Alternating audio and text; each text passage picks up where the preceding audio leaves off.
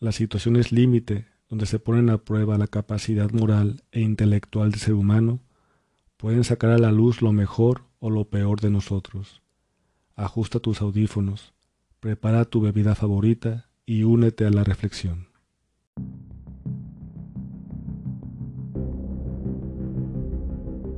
Hola, ¿cómo están? Les saluda su amigo Manuel, el filósofo imberbe. Llevamos cinco meses desde el comienzo de esta pandemia que ha cambiado nuevamente nuestra forma de interactuar con el mundo. He decidido cambiar el rumbo de estos episodios para descansar un poco de Platón y poder reflexionar a partir de mi visión como filósofo sobre este acontecimiento histórico, sin lugar a dudas. Pueden escuchar este episodio y muchos más en las principales plataformas de podcast, en Spotify, en Apple, en Google, por mencionar algunas. Únanse a la mesa y platiquemos en cómo nos ha afectado esta pandemia y cómo cambiará nuestra forma de ver el mundo. Comencemos.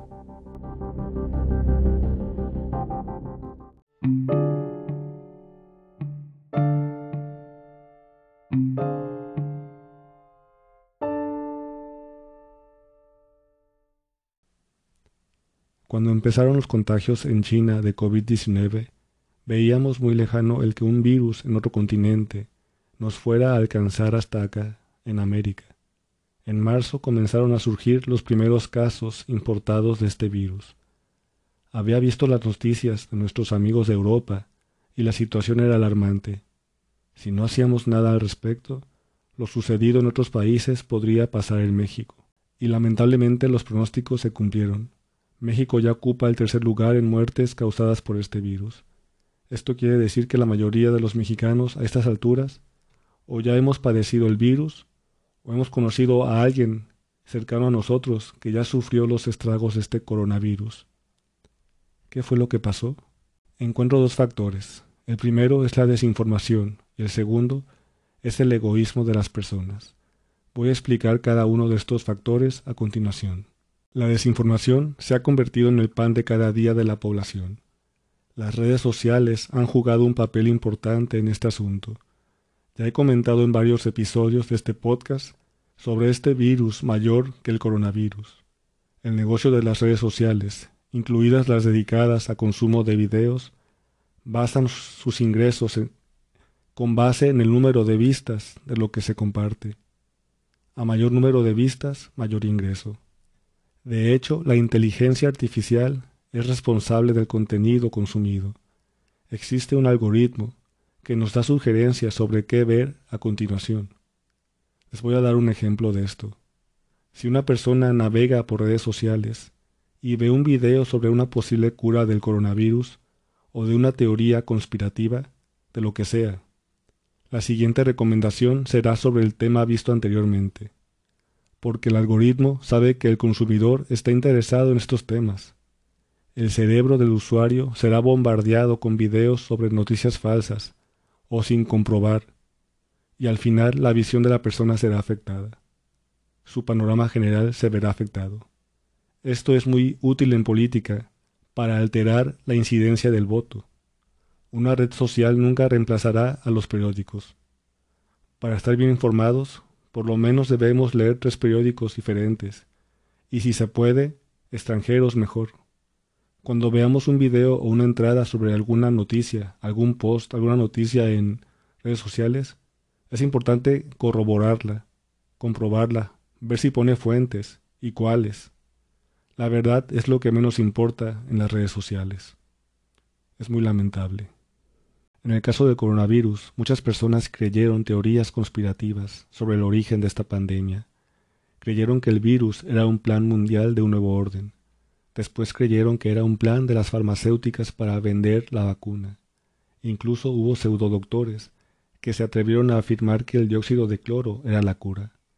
Esa sustancia no es otra cosa que elegía para limpiar. Hago hincapié en la palabra creyeron, porque muchas personas depositaron su fe en esas noticias falsas. En este caso no se trata de creer que la fe no tiene nada que ver con esto, en redes sociales las personas pueden valerse de su propia razón e investigar si lo que les dicen es verdad o no, si pueden corroborarse, lo que están viendo o leyendo o viendo. Si no se verifica la información, la ignorancia de los consumidores de contenido en redes sociales se vuelve culpable, porque es una ignorancia que se puede remediar. El segundo factor es el egoísmo manifestado en la sociedad ante situaciones límite, como es el caso de esta pandemia. Hay personas que no dudaron de la existencia de este virus invisible al ojo humano, pero minimizaron las consecuencias. Pensamientos como a mí no me va a dar, o cuando te toca, te toca, o de algo me he de morir, entre otros, son formas de pensar egoístas, rozando la frontera de la estupidez. La estupidez no es otra cosa que buscar la solución más compleja a un problema.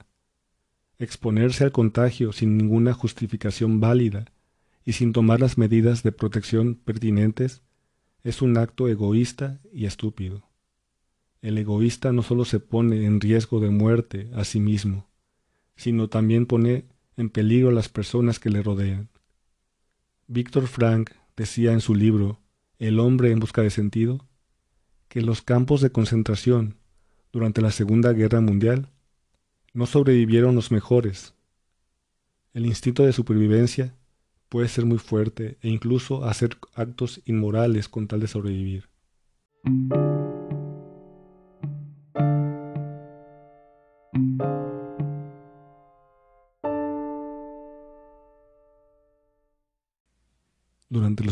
Días de pandemia vimos cómo muchas personas desinformadas realizaron compras de pánico.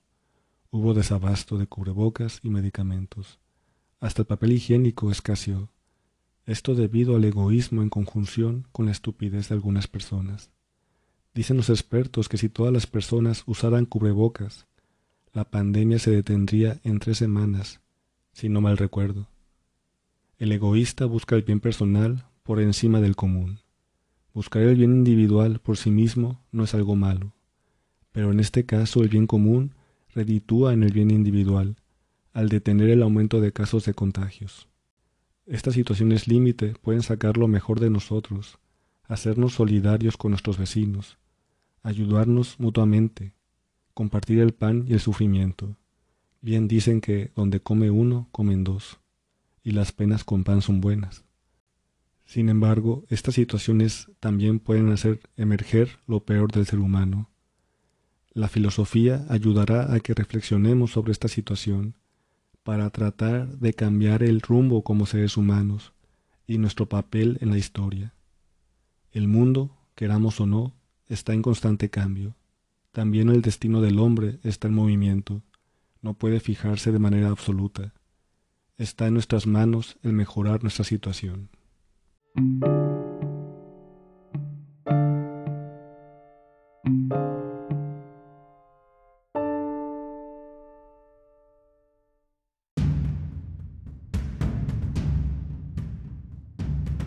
unos sorbos de café y con ellos nuestra conversación está llegando a su fin. Les agradezco enormemente su compañía en esta sobremesa virtual, en esta plática de café a la distancia pero cercana podemos continuar esta conversación, esta sobremesa en mis redes sociales. Me pueden encontrar en Twitter e Instagram como arroba También en los blogs tecleando elfilósofoimberbe.blogspot.com o la pluma de lucano.blogspot.com.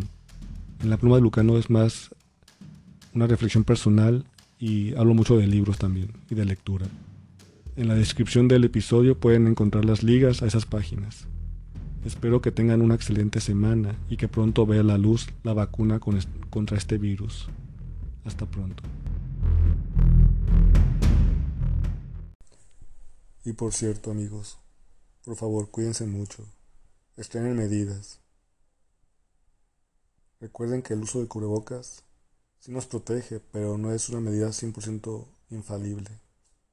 No por usar cubrebocas vas a estar totalmente protegido. Tienes que tomar medidas de distancia social para estar protegido aún más. Cuídense mucho. Hasta pronto.